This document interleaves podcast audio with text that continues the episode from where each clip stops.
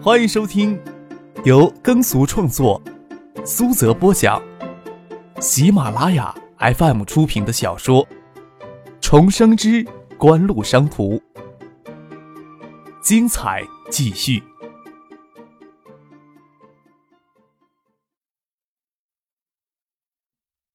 第一百九十一集。就在文山饭店二号楼的小厅里，周富明、张小倩、赵景荣、谢瞻、赵思明五个人围席而坐。玉萍帮着服务员整理碟碗。赵景荣眼明刚才都介绍过，虽然只是饭店里的服务员，但是让张小倩正式介绍名字，又与周富明眉来眼去，他心里多少有数，踢了他儿子赵思明一脚，说道。碟碗怎么劳烦玉小姐帮我们整呢？这些小事儿让思明帮着做。我看玉小姐谈吐不凡，比锦城的那些脓包经理部长强多了。玉萍笑着说：“锦城的经理部长要都是怂包，那我可不会比他们差。”赵总说错话了吧？谢真笑着说：“玉小姐果真是人才呢。”一句话把赵总驳得哑口无言。我看赵总的意思是说，玉小姐比他们那里的部长、经理强多了。我在这里太委屈。周书记再爱惜人才，也不能马上提拔玉小姐当文山饭店的经理。我们两家合作，正搞一家大公司。玉小姐要是愿意屈就来当个经理，是绰绰有余。谢山侧头问赵景荣：“赵总是不是这个意思？”赵景荣笑了起来，连连点头，假装不看周富明。只看着玉萍，那就要看玉小姐愿不愿意屈就了。玉萍十分心动的看着周富明，周富明脸色变化着，犹豫不决，总是抵挡不住玉萍眼里的娇怨与委屈，微微颔首，笑着说：“就怕赵总也有看走眼的时候呀。”吃过晚饭，张梅要回去练钢琴，张之飞的妻子领着女儿先行离开。虽然东侧的小楼是张之飞的，但是除了偶尔住一住，他家通常住在海大附中附近的房子。张梅又不是从小开始学琴，又没有多少音乐天赋，纯粹是小婶婶羡慕小孩子弹钢琴时的高雅，才逼着张梅去学琴的。张克听过一次，觉得小叔有必要给张梅弹钢琴的那个清秀女孩子加工钱。听张梅弹琴太折磨人了。张之飞留下来陪大家在后庭院子里聊天。四月天气回暖，夜风从小景湖的水面上吹来，有些清凉。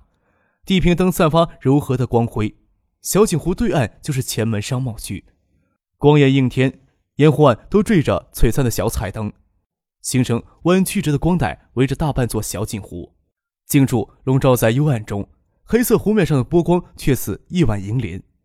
张之行笑着说：“两年前看这边的对岸。”可没有这么闪闪夺目呀。唐学谦笑了笑，说道：“过几年会更漂亮。省党委的县级处干部进修班，你这次就去上吧。”省党校的春季进修校已经过了推荐报名的时间，不过张之行的情况可以作为特例推荐的。唐学谦倒是习惯张之行在身边，这两年连专职秘书都没有用。张之行笑了笑，说道。市里推荐的话，我就去上。对于其他人来说是很难得的机会，张之行却直到上了三个月进修班之后就要离开海州了。他原先想等到明年，等张克高中毕业之后再离开海州，现在只怕等不及了。伸手拍了拍张克的后脑勺，有些感慨地说：“唉，得给这小子让路了。”张之飞笑着说。二哥，你努努力就到副厅了。这时候去哪里不合适啊？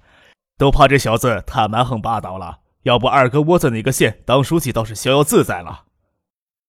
张之行已经到市政府秘书长这一位置上，再过一年就够破格提副厅了。要是留在海州，也够直接提副市长。海州控股的成绩摆在那里，够得上破格的条件。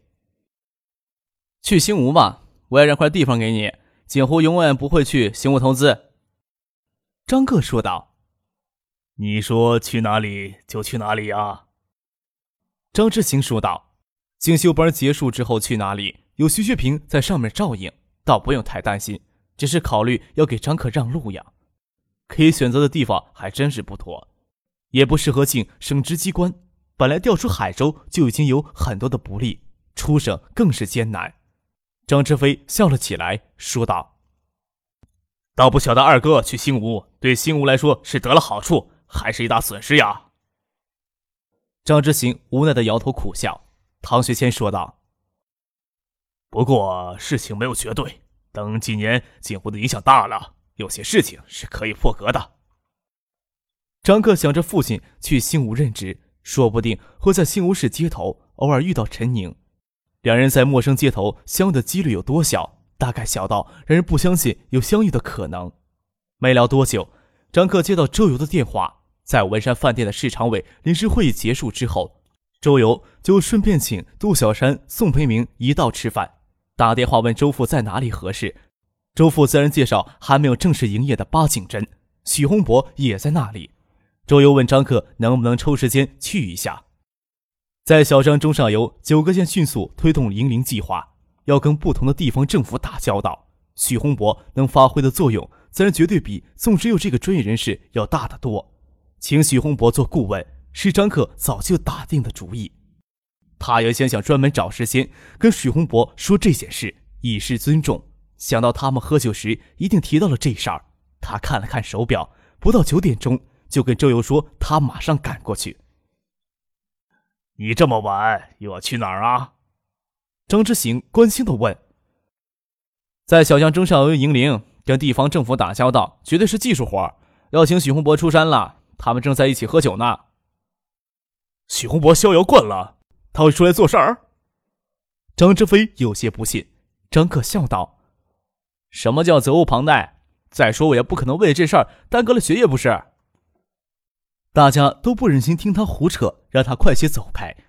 经过客厅，就他妈妈跟顾建平在客厅里看电视。海州电视台竟然在播八三版的《射雕英雄传》，唐静、婉晴还有芷彤都不在，想必到西片的小楼里去了。张克拿车钥匙去开车门，听见唐静站在晚晴的小楼前喊他：“这么晚去哪里呀？”想必芷彤这时候要睡觉了，不用担心这个尾巴。唐静招手让他过来，去陈飞荣家新开的酒店，一起去玩吧。听张克要去陈飞荣家新开的酒店，唐静自然高兴去了。他听陈飞荣说，在丹景巷新开的酒店，只是陈飞荣没有细说。他一直想去看看呢，只是没有到正式营业的日子，冒冒失失的提出要过去玩，总不大好。他蹦蹦跳跳的走过来，顾建平隔着门看了一眼，倒没说什么。反正是周末了，完了可以睡在晚晴这里。赶到丹景巷，将车子停在福田大厦背后的停车场。福田大厦里灯火通明，海泰正加紧布置家电卖场，周末的夜晚也不能停班。他们刚下车。陈飞荣就骑自行车赶了过来。他本来在家温习功课，唐静打电话说他要到这里玩，他才从家里骑车过来。唐静陪他将自行车锁在停车场里，走到宅子门外，墙上只挂着丹景巷三号的木刻门牌，问道：“连招牌都没有准备好呀？”“外面不挂招牌，说是上品私房菜，只能靠口碑。再说里面也没有多少座位。”张克这才注意到陈飞荣与唐琪身上的运动罩衣是同一款的，只是颜色不同。陈飞荣穿的是湛蓝色，唐琪身上则是青红色。还记得唐静前两天穿的是湛蓝色的那件，笑着问：“你们俩买同样的衣服换着穿呀？”“是啊。”唐静的身色很柔。“我们俩身材刚刚好一样，什么都可以换着穿。”要不你从背后看我们？唐锦拉着陈飞荣往前走了两步。唐姐的头发有些天然弯曲，陈飞荣的头发则是顺直光亮。唐锦还让陈飞荣将他俩的头发都捧起来，露出同样雪白优美的脖颈。仅仅从背影还真难区分两人。怎么样，很像吧？唐静回头嫣然一笑。就是看脸，也有人说我们像姐妹呢。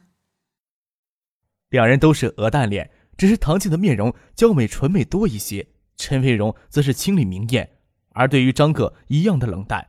这时候话也很少。张克对唐静再熟悉不过，可是没有觉得两人有什么相同的地方，没那么多废话。推门进去就看到影壁上的题字。唐静讶异的说：“原来招牌在这里。”推门进来才晓得没有走错地方。往里走，看见整个前庭都是半透明的玻璃。下面有柔和的地灯在发光，唐静欣喜的对陈飞荣说：“真漂亮！过来之前可没有想到你们家酒店会这么漂亮。”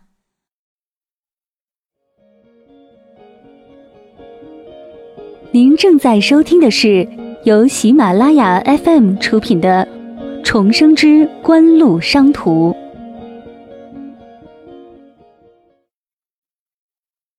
张克顾不上陪唐静在这里参观，他与陈奇打了招呼一声，就去找周游、杜小山、宋培明他们。进去了之后，宋之佑正跟许洪博解释项目书拟定的几个盈利模式。目前依赖农林营户的有三个模式啊。第一个方案是公司承包林地，公由农户植林，向种植户每亩投资一定的金额，采伐后每亩收取一定的木材，超额的木材由公司以前的市场价向种植户收购。第二个方案就是林地由种植户承包，公司提供种苗、肥料与技术，成材之后由公司统一收购。第三个方案，公司承包林地，提供种苗、肥料、技术，请农户种植，成材后公司与农户按一定比例分享。除此之外，公司可以与地方林业企业合作营林，由地方林业企业提供林地，公司提供营林资金，共同营林。育成后按一定比例分享，或者直接组建合资公司。或者直接组建合资营林公司，这几个模式应相位补充。许洪博期间只听周游、宋时佑解说，不发表看法。看张克推门进来，才拍拍脑袋说：“搞这么复杂，一时半会儿也消化不了呀。”纸上谈兵，当然头疼了。他们明天就要到省里去了，直接与林业厅的人下去考察，边考察边谈合作的事情。徐老师跟着走一圈，就什么都明白了。张可笑着说：“跟杜小山、宋培明打了招呼，拖了张椅子坐了下来。”许洪博也不推迟，说道：“那我就跟着走一圈啊，看明白才好胡说八道。”不用费口舌，许洪博一口就答应下来。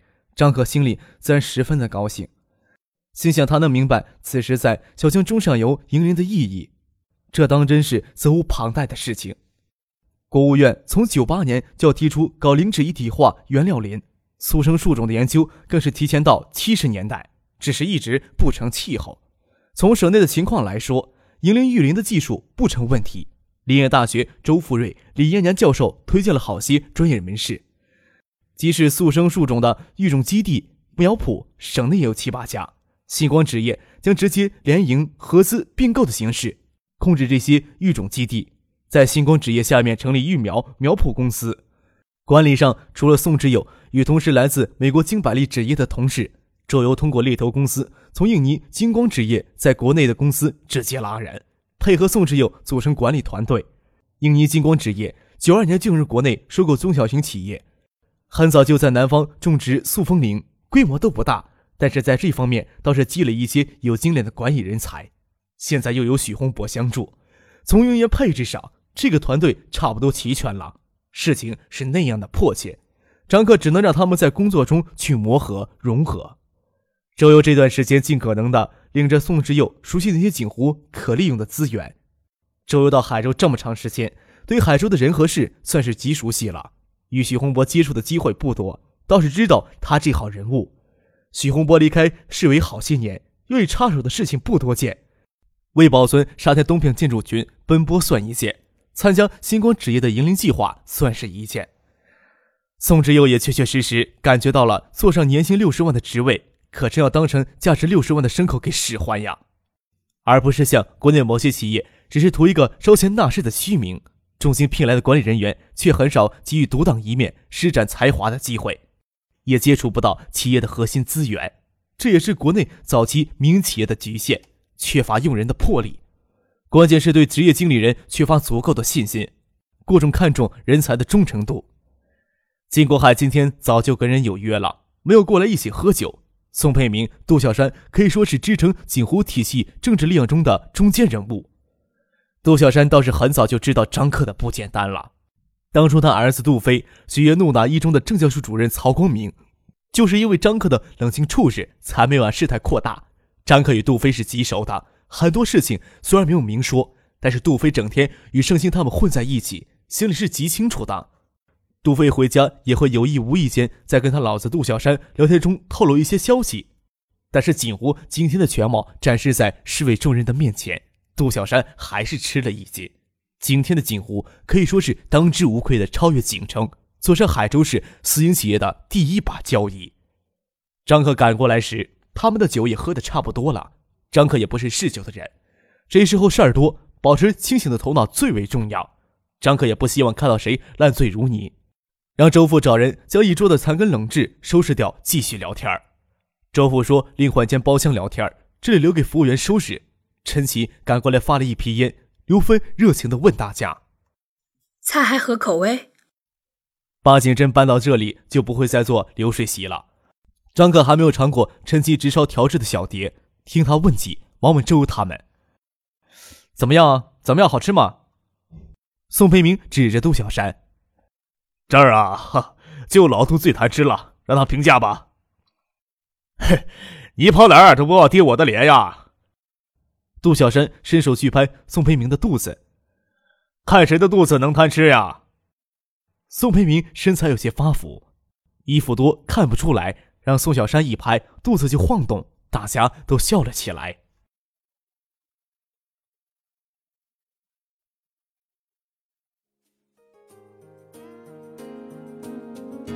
听众朋友，本集播讲完毕，感谢您的收听。